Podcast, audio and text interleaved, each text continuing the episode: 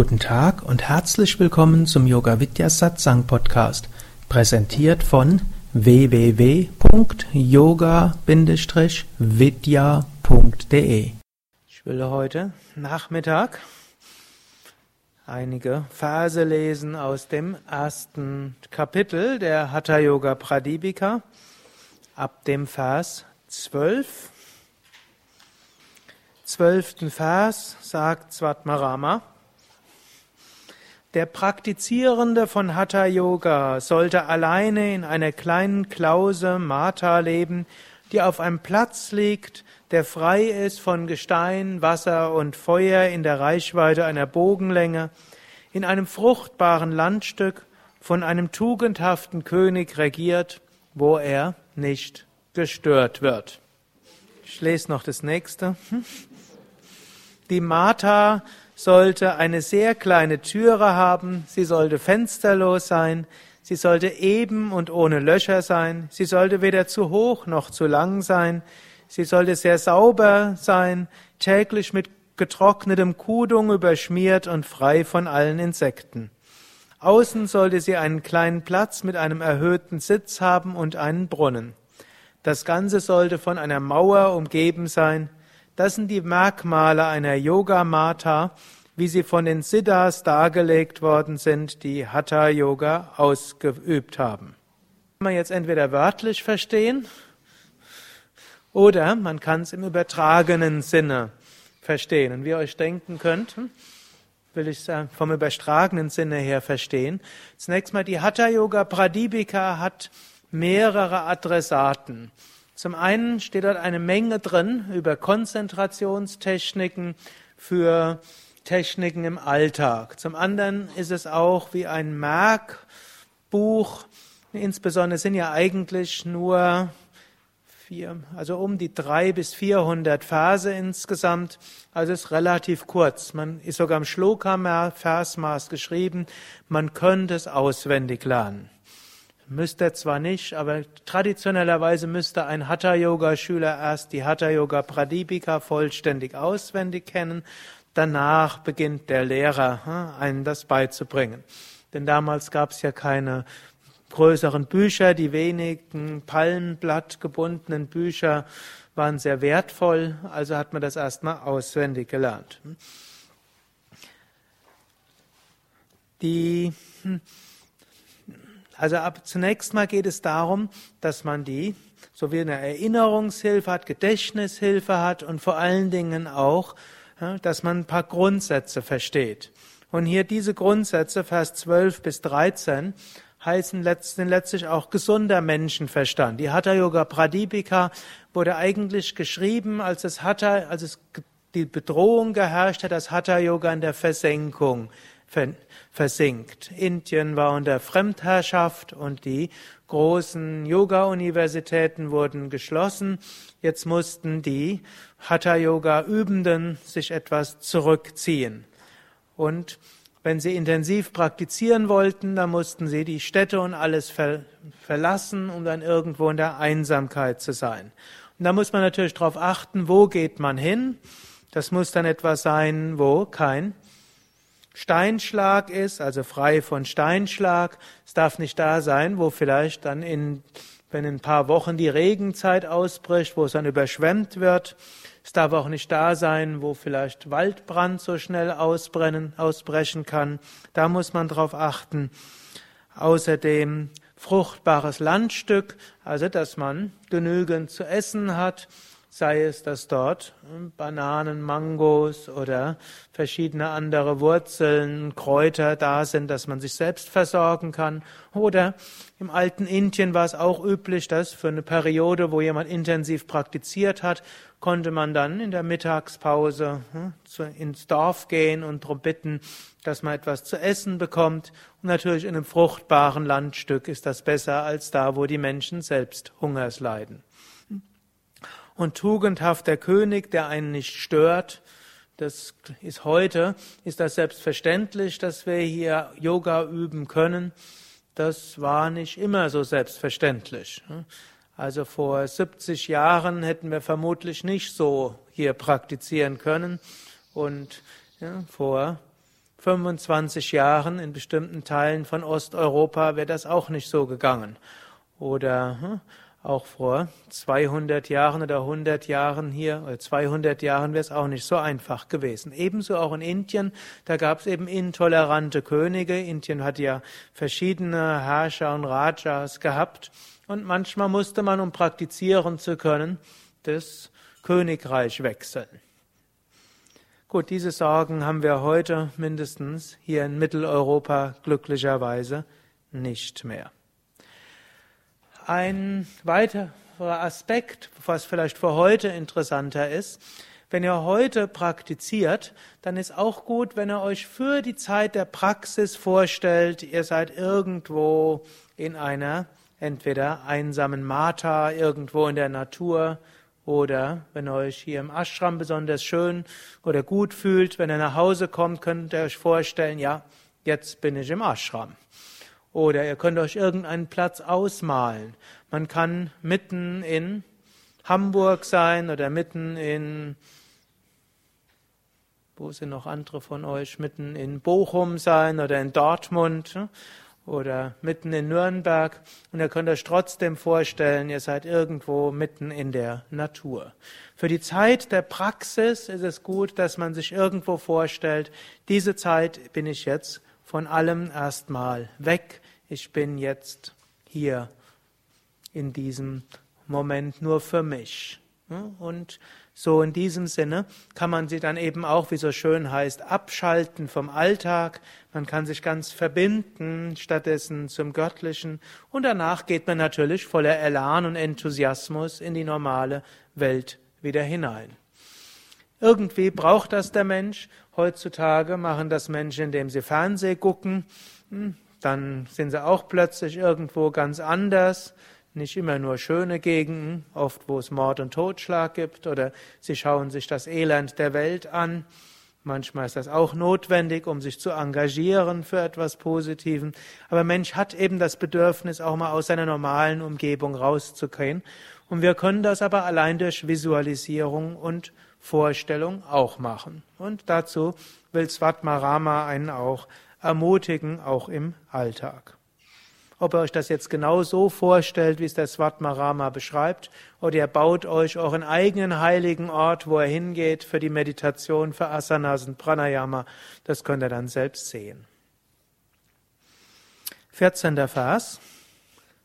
Auf so einem Platz solle der Yogi seinen Geist von allen Sorgen befreien und den Yoga, den ihm sein Guru lehrt, ausüben.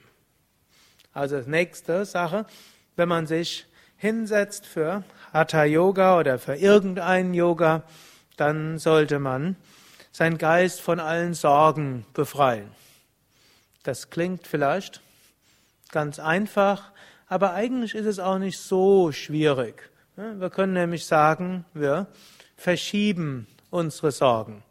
Also zum Beispiel angenommen, ihr hattet, bevor ihr hier in den Ashram gekommen seid, irgendwie Grund zur Sorge und jetzt, während ihr hier seid, plötzlich in, nach der 16. Runden Wechselatmung, kommt euch das irgendwo wieder in den Geist, dann könnt ihr sagen, danke, lieber Geist, dass du mich darauf aufmerksam machst, dass ich mich darum kümmern muss. Ich kümmere mich am Montag darum. Oder am Montag in zwei, drei oder vier Wochen darum. Und verschiebt die ganze Sache. Und so habt ihr euch befreit von der Sorge. Also nicht, aber nicht machen, oh, was bin ich doch für ein furchtbarer Mensch, jetzt habe ich ausgerechnet Zeiten ausgerechnet, jetzt sorge ich mich darum. Hm? Dadurch befreit ihr euch nicht von den Sorgen, sondern ihr schafft euch mehr Sorgen. Also meine Empfehlung wäre eher, hm, erkennt an, dass euer unterbewusster Geist es gut meint, dass er euch ausgerechnet jetzt damit konfrontiert, dass mit dem, wo ihr euch noch drum kümmern müsst und sagt ihm, okay, danke, dass du mich darauf aufmerksam machst. Ich kümmere mich dann und dann drum. Und irgendwo auf einer unter- oder überbewussten Ebene wird man sich ja dann auch irgendwo mit beschäftigen. Und manchmal könnt ihr dann feststellen, dass ihr, wenn ihr dann zurückkommt, plötzlich die Lösung habt oder mindestens die Kraft habt, das anzugehen. Oder vielleicht merkt, so schlimm ist die Sorge auch nicht. Also als Grundsatz, während der Dauer der Praxis und selbst wenn es nur eine halbe Stunde ist, also wenn er zu Hause zum Beispiel praktiziert, dort sagt ihr, ja, für die Zeit verschiebe ich die Sorgen. Während der Praxis wollen wir ganz im Hier und Jetzt sein. Und dann sagt er, den Yoga, dem ihm sein Guru lehrt. Das ist auch wichtig, denn Svatmarama, es gibt ja eine Menge von Praktiken und Hatha Yoga ist ein sehr reiches, ja, sehr reichhaltige Lehren. Es gibt da die unterschiedlichsten Praktiken.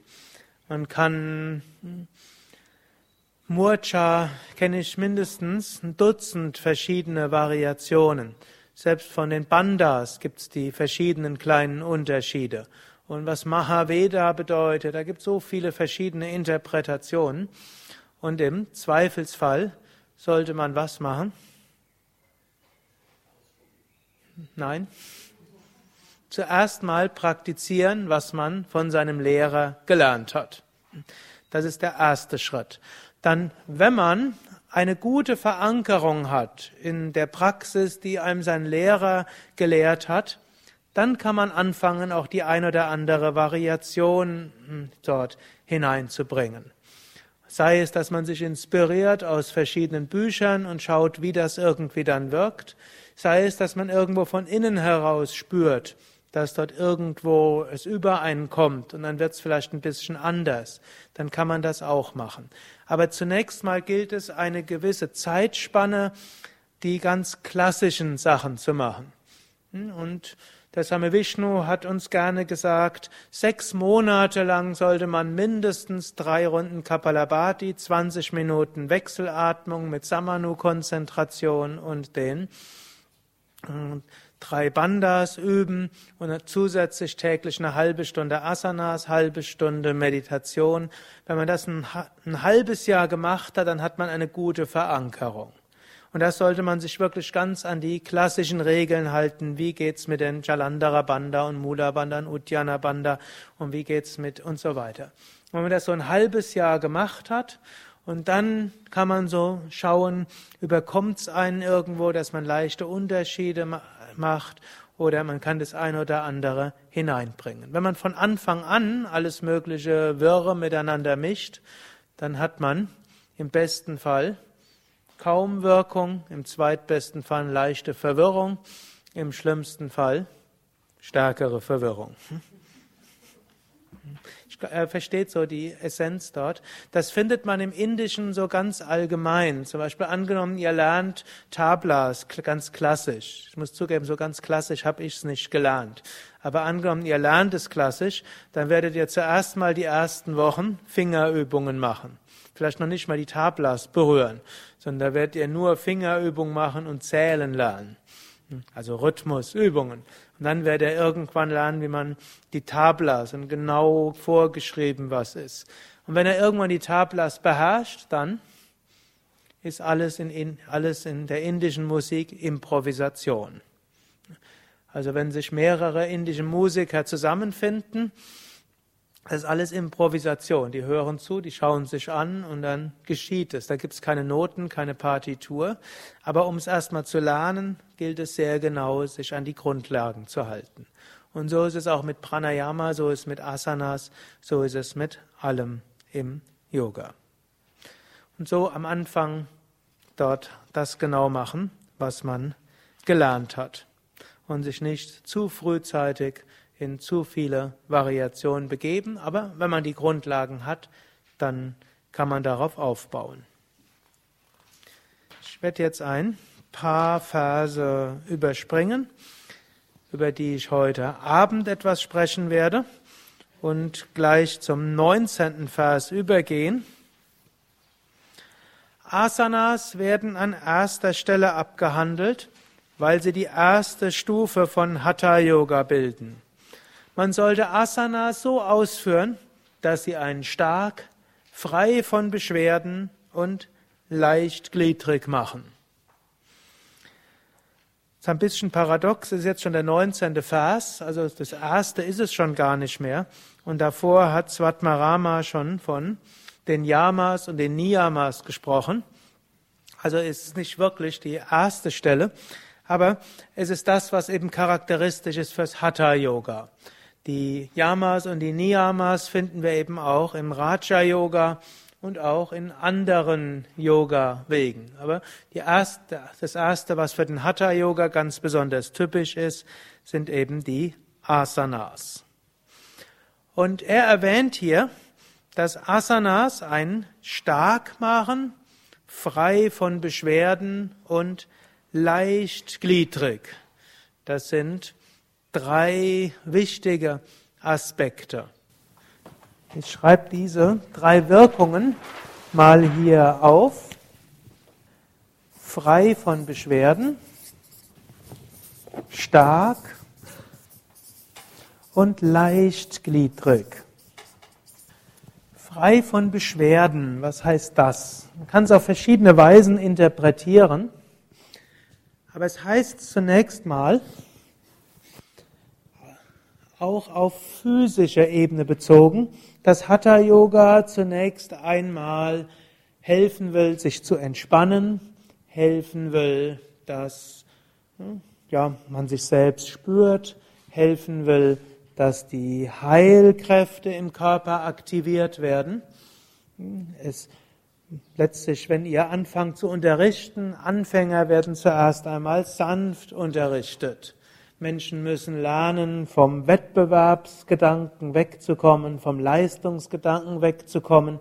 Die drei Grundprinzipien der Asana-Praxis, eben entspanntes Ausführen, tiefe Atmung und mit Bewusstheit es auszuführen und wenn man Asana so ausführt, dann hat das an sich eine heilende Wirkung.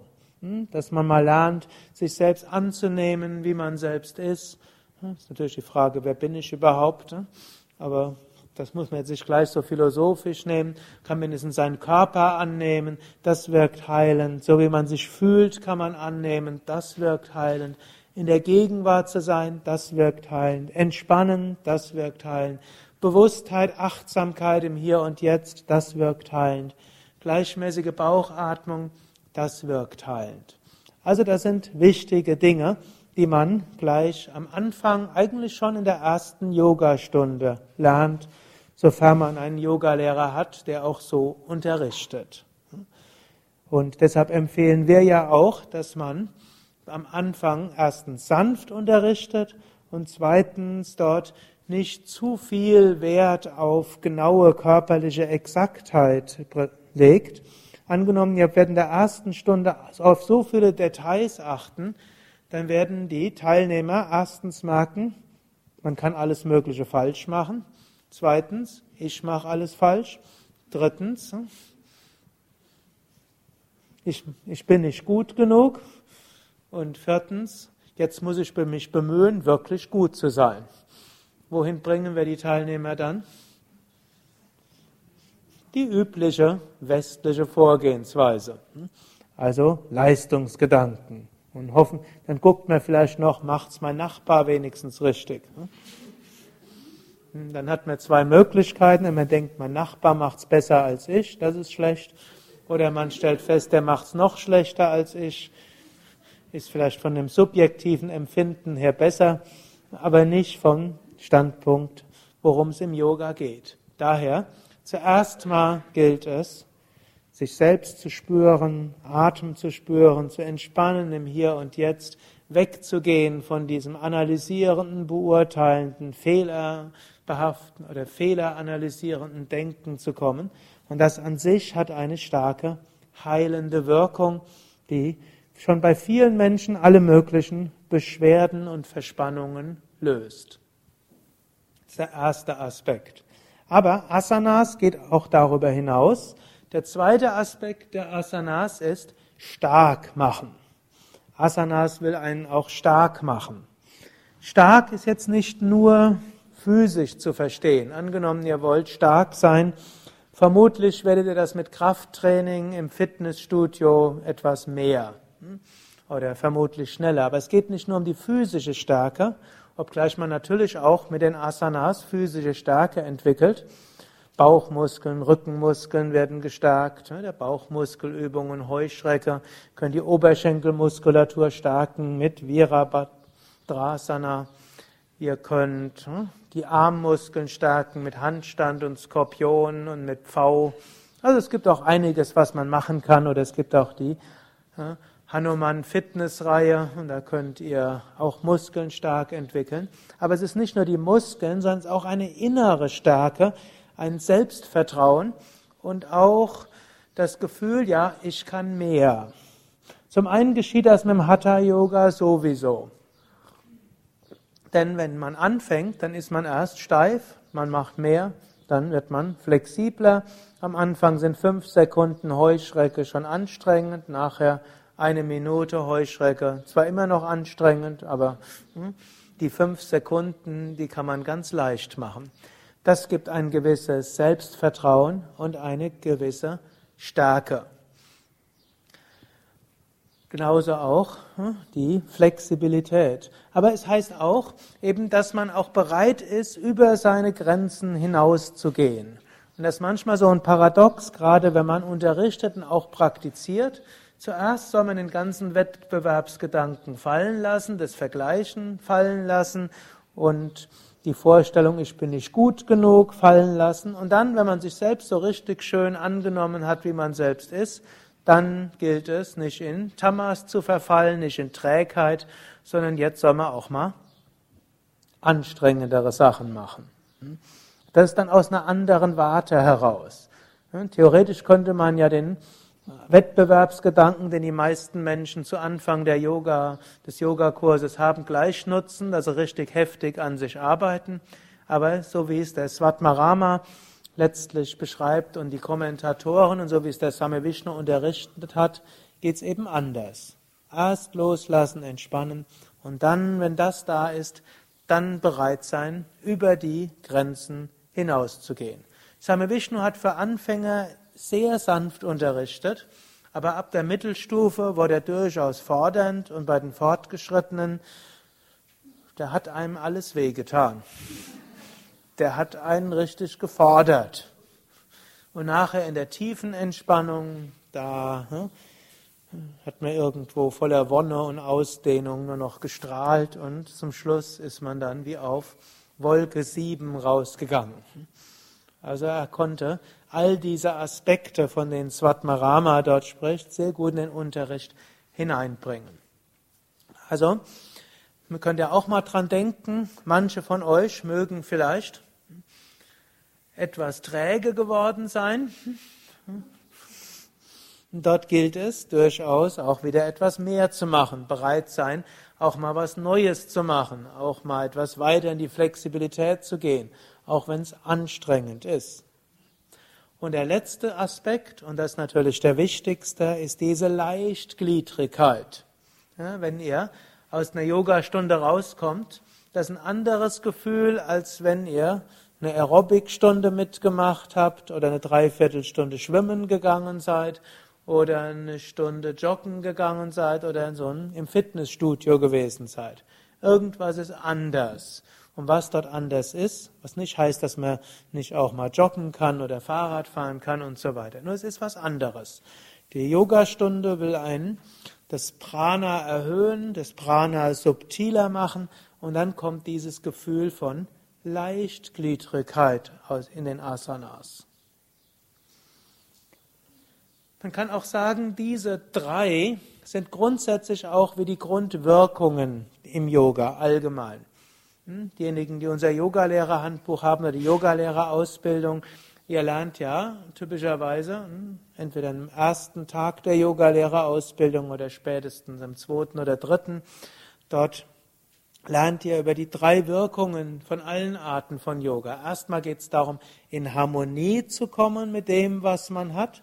Als zweites geht es darum, neue Kräfte in sich zu entwickeln, Fähigkeiten zu entwickeln.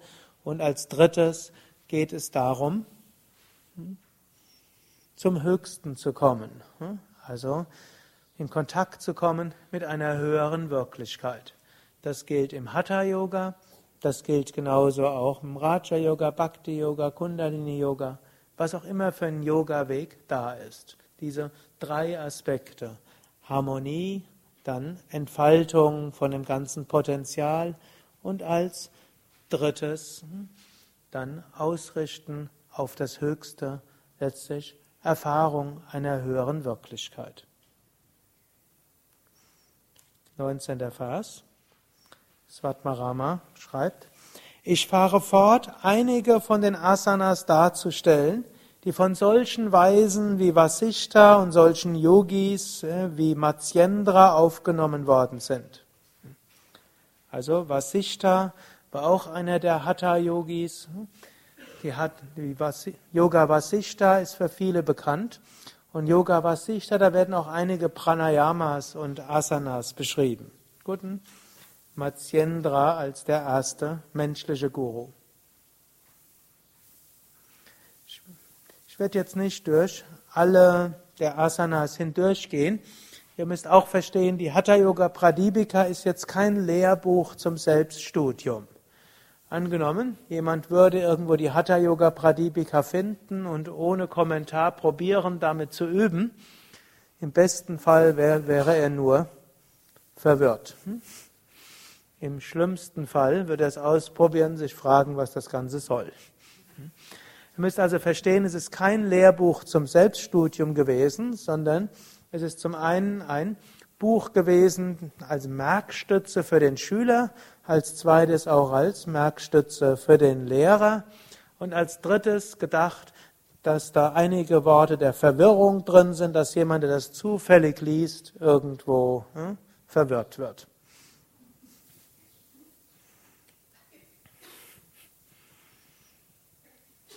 Gut, wir gehen jetzt gleich zum 27. Vers.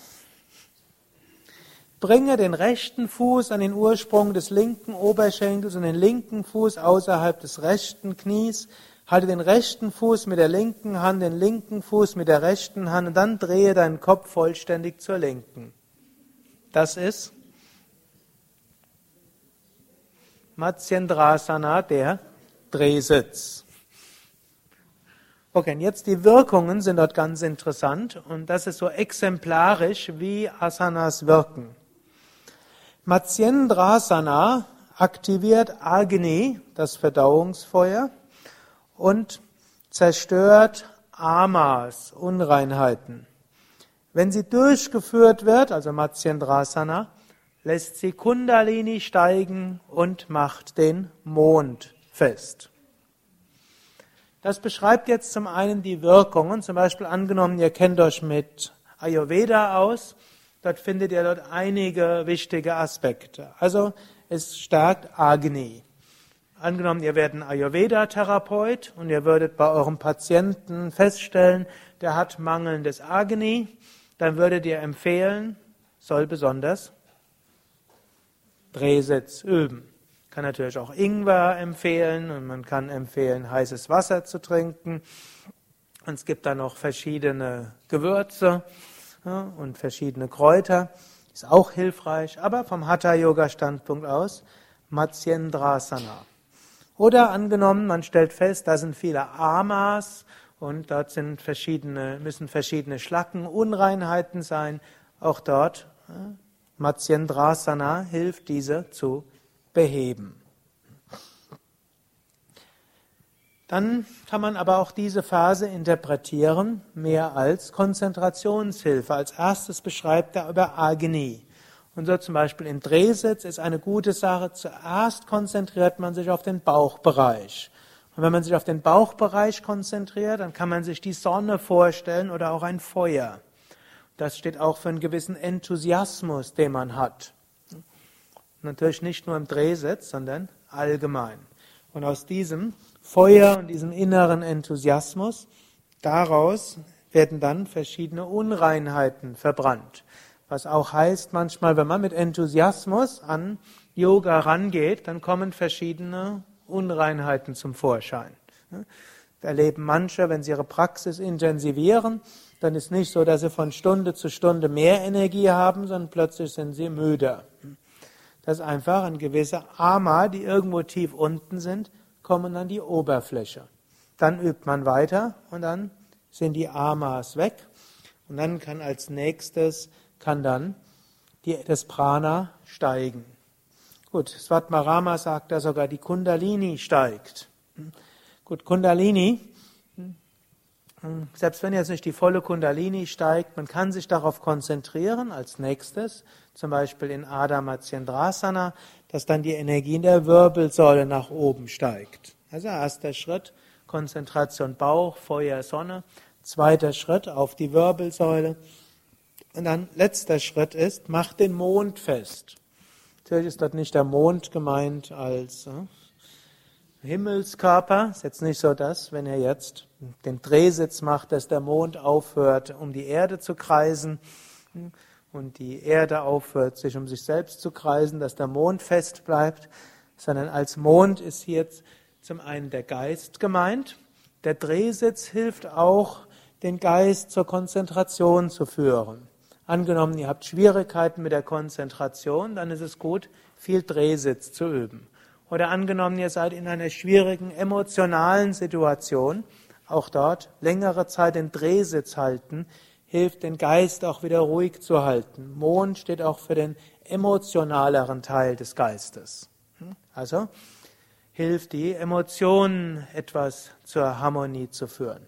Und noch eine höhere Bedeutung des Mondes ist ja das Mondchakra in der Stirn, welches auch in Verbindung steht mit Intuition, Verbindung steht mit göttlicher Gnade und Segen. Seht ihr auch Shiva mit der Mondsichel und über der Stirn. Und so steht es auch dafür, dass Matsyendrasana auch hilft, sich zu öffnen für göttlichen Segen nach oben, öffnen für Intuition und öffnen auch für höhere Bewusstseinszustände. Und so kann man auch im Drehsitz in der letzten bei den letzten Atemzügen im Drehsitz kann man sich auf entweder Stirn konzentrieren, Ajna Chakra oder auch den Raum darüber. Nächste Asana. Strecke beide Beine aus und nachdem du die Zehen der Füße mit den Händen ergriffen hast, bringe deine Stirn auf deine Knie. Das ist Paschimottanasana. Diese vortrefflichste aller Asanas, Paschimottanasana, lässt den, das Prana durch die Sushumna fließen, steigert Agni, das Magenfeuer, macht die Lenden mager und vertreibt alle Amas. Also auch hier beschreibt er wieder verschiedene Wirkungen. Zunächst auch wieder das Verdauungsfeuer wird erhöht, also Agni wird verstärkt. Also auch hier kann man sich auch zuerst auf den Bauch konzentrieren. Man kann dieses Feuer sich vorstellen. Und das gilt übrigens auch, wenn ihr mal Verdauungsbeschwerden habt, dann sind tatsächlich so diese Dreiheit der Asanas sind dort besonders gut. Die drei, die, die Svatmarama beschreibt, das ist Drehsitz, Vorwärtsbeuge und V. Man kann sich entweder eine der dreien aussuchen, die man besonders lange hält, oder man kann sie auch alle drei machen. Also manchmal ist ja die Frage, wenn ich bestimmte Krankheiten habe, darf ich dann noch Asanas machen? Und zum Beispiel bei Verdauungsbeschwerden würde man sagen, insbesondere diese drei, Vorwärtsbeuge, Drehsitz und V, sind bei jeder Art von Verdauungsbeschwerden durchaus gut. Vielleicht V muss man bei bestimmten Sachen ein bisschen vorsichtig sein. Sie stärken das Agni. Hm, wenn ihr zum Beispiel mal hm, irgendein, auch ein, irgend so ein Magen-Darm-Virus eingefangen habt, könnt ihr mal ausprobieren. Drei bis viermal hintereinander eine halbe Stunde in der Vorwärtsbeuge zu bleiben. Hm, dann kann es sein, dass dann anschließend die Sache wieder verschwunden ist und geheilt ist. Oder wenn aus irgendeinem anderen Grund dieser Bereich sich irgendwo schwach anfühlt. Natürlich muss die Wirbelsäule dabei mitspielen, deshalb kann das nicht jeder machen. Darf jetzt nicht hm, seinen Rücken ruinieren, hm, um seinen Bauch zu heilen.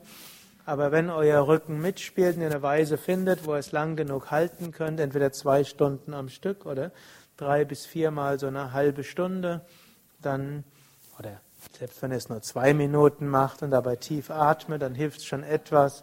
Aber ich will nur sagen, etwas mehr hilft etwas mehr als etwas.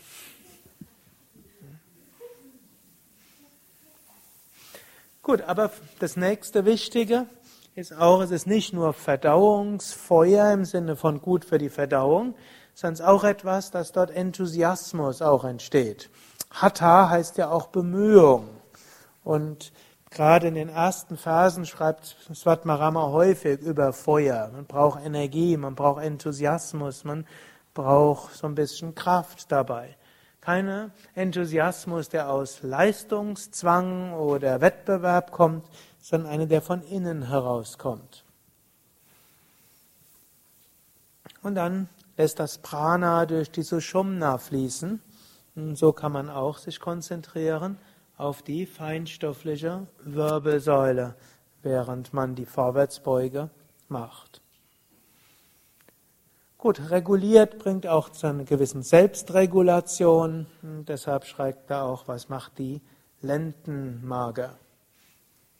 Und vertreibt alle Amas, also auch die Vorwärtsbeuge, gehört zu den reinigenden Übungen, wo also alle möglichen Unreinheiten des Körpers äh, vertrieben werden.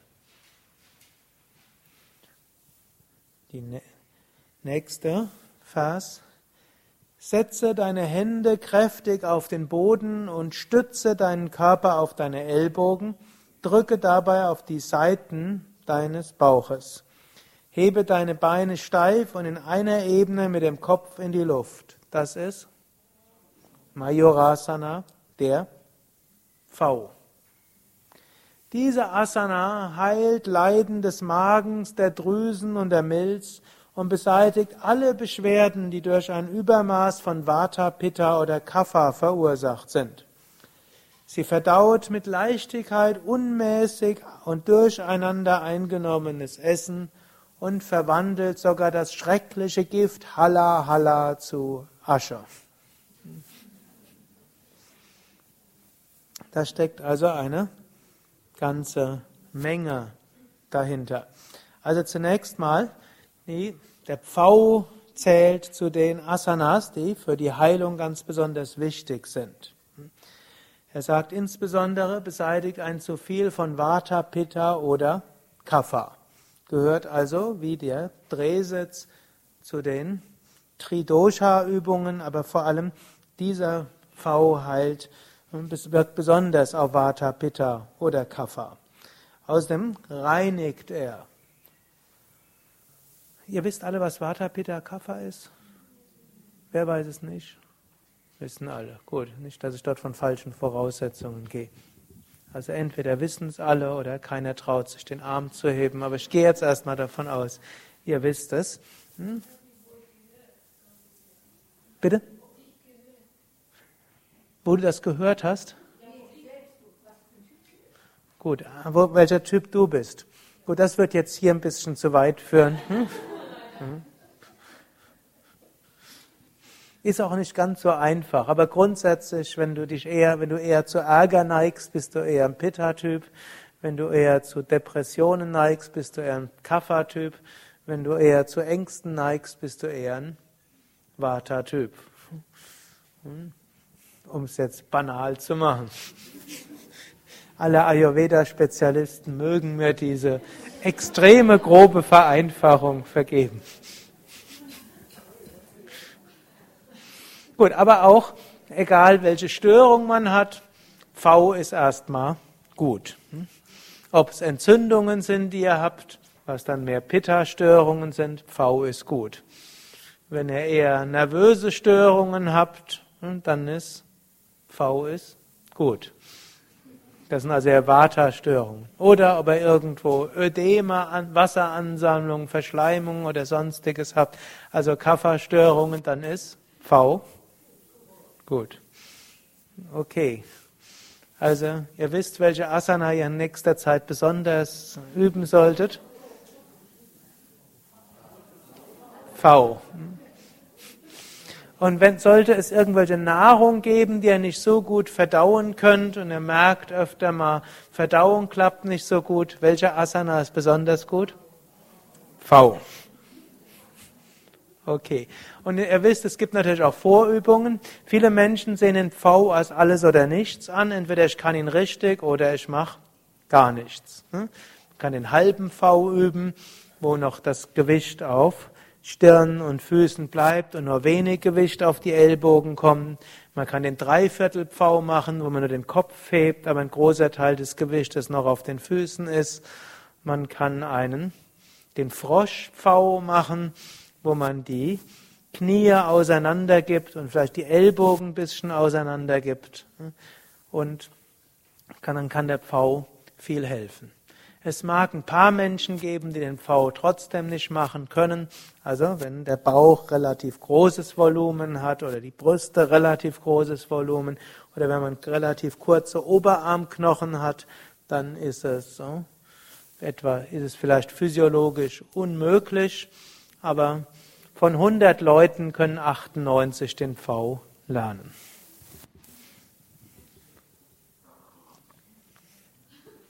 Gut, das nächste ist, verwandelt sogar das schreckliche Gift Halla Halla zu Asche. Das bezieht sich auf einen bestimmten Mythos, den ich jetzt heute nicht erzählen werde, den ihr sowohl als Video als auch als MP3-Datei im Internet euch anhören könnt. Oder ihr könnt es auch in dem Buch Yoga-Geschichten lesen oder auch im Internet findet ihr auch das ganze Buch Yoga-Geschichten auch kostenlos als hm, Datei, also könnt ihr dort auch lesen. Hm. Also es gibt verschiedene Manifestationen vom Gift Halla Halla und eine der Interpretationen ist, wenn ihr intensiv Hatha Yoga übt, dann entstehen auch Reinigungserfahrungen. Es ist nicht so, dass dann von heute auf jeden Tag man sich besser fühlt. Es kann auch mal Kopfweh entstehen, es kann auch mal Müdigkeit entstehen, es können irgendwelche eigenartigen Empfindungen entstehen. Und wenn man das hat, dann ist eine besondere Phase, dass man etwas mehr den Pfau übt. Der Pfau hilft, dass die Reinigungserfahrungen, die dabei entstehen, zügiger verschwinden und dass man zügiger sich gut fühlt. Also, ihr wisst, falls ihr heute Nachmittag mal Kopfweh bekommt, falls ihr statt mehr Energie müde seid, welche Asana solltet ihr dann vielleicht am Ende oder falls ihr nicht in der Yogastunde dabei ist, wenn nach der tiefen Entspannung, bevor ihr zum Essen geht, was macht ihr dann noch? Okay, aber zu eurem Trost, man kann auch die Selbstverwirklichung ohne Pfau erreichen. Ist aber schöner mit Pfau. 55. Vers. Der Yogi sollte unermüdlich die Asanas üben, bis er keine Schmerzen und keine Erschöpfung mehr fühlt.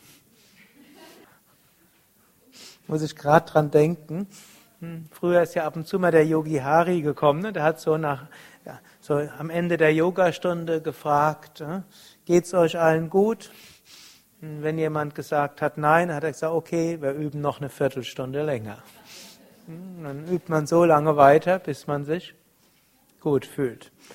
Klappt nicht immer, aber so vom Grundsatz her.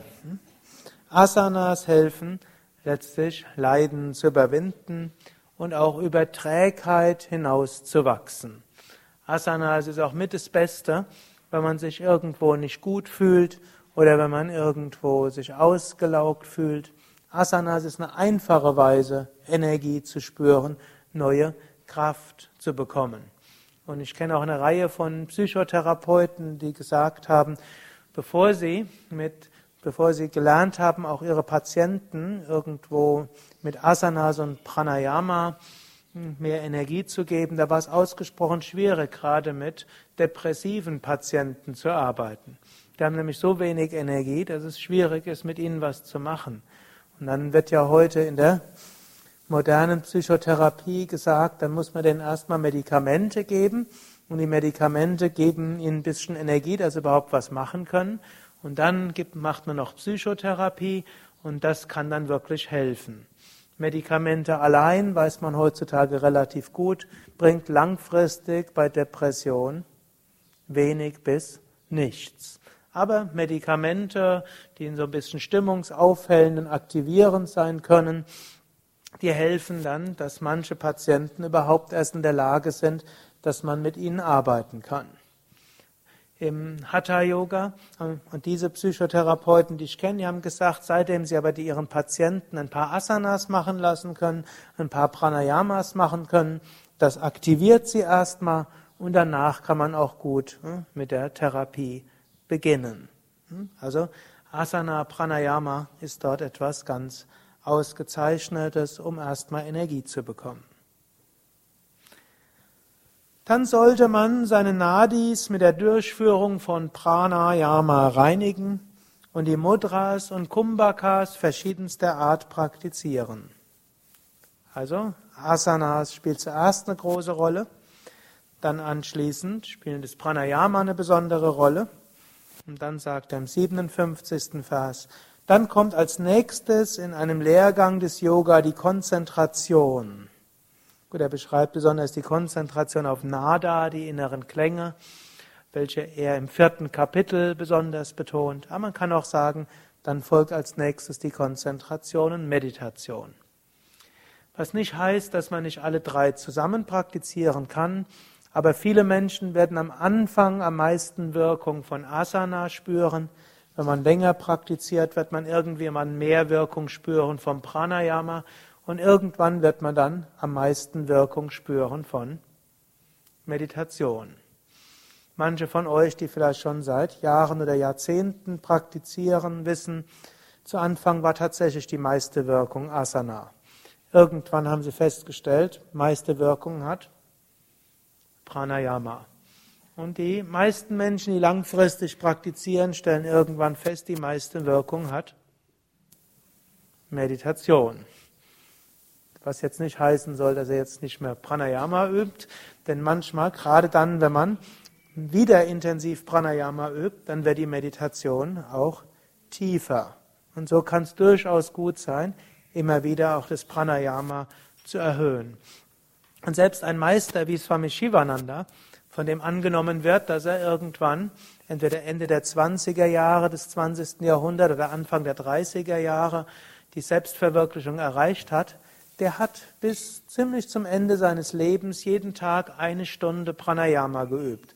So hat Swami Venkateshananda beschrieben, der eine ganze Weile sein persönlicher Assistent war. Finde ich durchaus faszinierend, dass selbst ein selbstverwirklichter Meister weiter täglich eine Stunde Pranayama geübt hat. Und auch der Same Vishnu hat täglich hängt jetzt davon ab, welche seiner Assistentinnen man fragt. Zwischen einer halben und einer Stunde am Tag Pranayama geübt.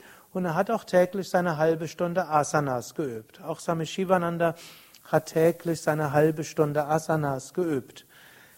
Gut, Swami Shivananda und Swami Vishnu haben am Ende ihres Lebens, also am Ende heißt jetzt nicht die letzten Jahre, sondern die letzten Jahrzehnte, nicht mehr die Asanas so geübt, hauptsächlich um Prana-Heilung zu bewirken. Ich habe auch ab und zu mal dem Same Vishnu zugeguckt bei den Asanas. Das war jetzt nicht so außergewöhnlich Besonderes mehr. Man hat gesehen, er macht die Asanas, macht er hauptsächlich für körperliche Gesundheit. Da hatte er doch keinen Ehrgeiz mehr, dort irgendwo sehr fortgeschritten zu sein. Es war auch nicht übermäßig. Gut, manches war schon, also es hatte weiter die Flexibilität. Wenn in der Vorwärtsbeuge war, gut, die Beine ein bisschen auseinander, dass der Bauch noch durchgepasst hat. Aber ansonsten war er dann flach wie ein Flunder dort. Hm? Oder Kopfstand im Lotus, hm? das gehörte auch zu seiner normalen Asana-Praxis. Hm? Aber es war jetzt nicht, wo er jetzt sehr lange gehalten hatte. Diese Phase hatte er zu Anfang gehabt, sehr intensive Asanas. Aber bis zum Rest, bis zum Ende seines Lebens oder bis dahin, wo es irgendwo physisch ging, hat er täglich seine Asanas gemacht. Nur sein Pranayama, das hat er sehr konzentriert geübt die ganze Zeit. Also das war für mich dann auch faszinierend, als ich mal in seiner Wohnung oder in seinem als ich irgendwo war, wo auch er mal zu Gast war, waren wir zusammen in einem Häuschen und dort habe ich ihn dann Bastrika hm, machen hören morgens. Hm. Hm also mit welcher Intensität er das Basträger gemacht hat. Bis heute, wenn ich Basträger mache, da stelle ich mir vor, Same Vishnu macht gerade auch Basträger.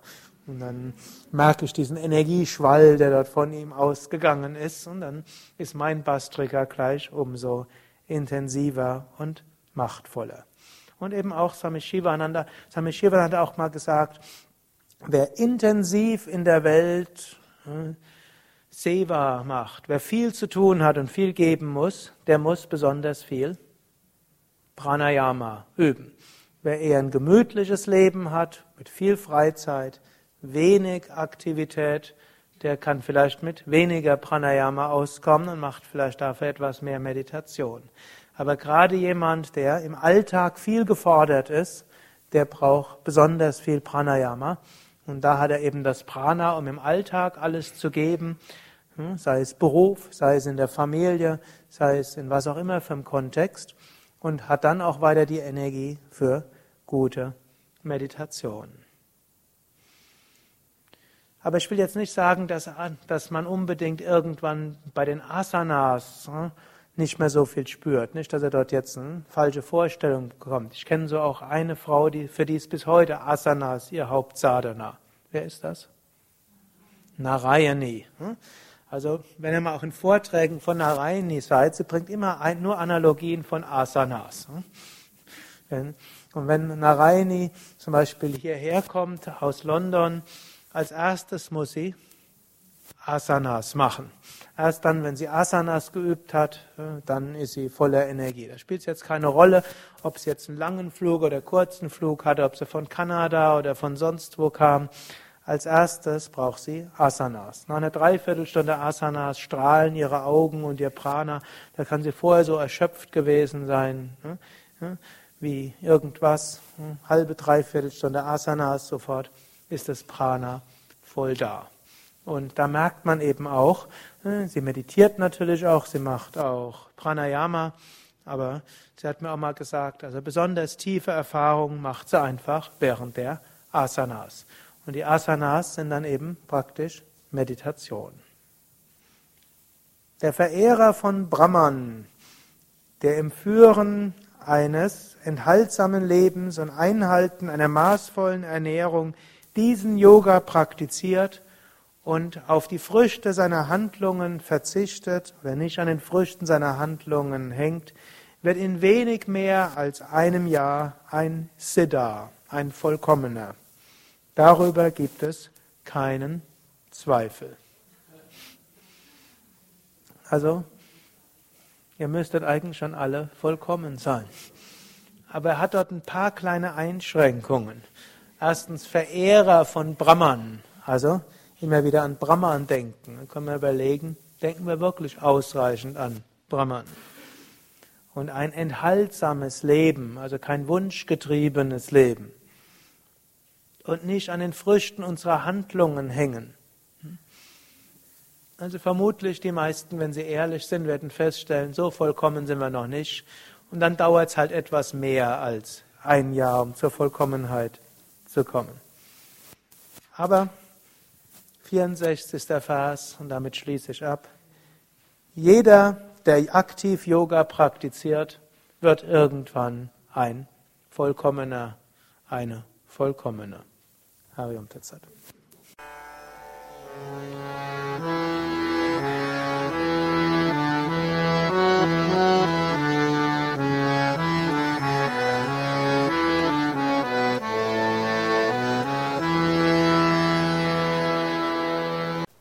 Dies war also die aktuelle Ausgabe des Yoga Vidya Satsang Podcasts, präsentiert von www.yoga-vidya.de. Danke dir fürs Zuhören. Danke für dein Interesse. Ich habe auch eine kleine, vielleicht sogar große Bitte. Schreib doch mal einen Kommentar. Am liebsten einen Kommentar auf iTunes, auf Podster, auf dem Yoga Vidya Blog oder eben dorthin, von wo du diesen Podcast beziehst und gib bei Podcast-Portalen eine Bewertung ab. Ich freue mich zwar auch über E-Mails, aber was du in Podcast-Seiten, in Blogs und Foren schreibst, sehen auch andere. So wird der Podcast besser gelistet und mehr Menschen finden ihn. Und natürlich vielen Dank all denen, die diesen Podcast weiterempfehlen. Mehr Informationen und Links zu dieser Sendung, wie auch unseren Yoga Vidya Übungspodcast, unseren Mantra Podcast und Video Podcast findest du unter www.podcast.yoga-vidya.de. Mehr Anregungen für den Weg von Yoga und Meditation erhältst du unter www.yoga-vidya.de. Da findest du auch das Seminarprogramm der Yoga Vidya Seminarhäuser im Westerwald, an der Nordsee und im Teutoburger Wald, das Kursprogramm der 50 Yoga Vidya Zentren und die Adressen von über 1500 Yogalehrern. Unter www.yoga-versand.de findest du Bücher, CDs und vieles mehr zu den in diesem Podcast angesprochenen Themen. Und nochmals die Bitte, wenn es dir gefallen hat, schreib doch mal einen Kommentar, und zwar im Internet, und empfiehl diesen Podcast weiter.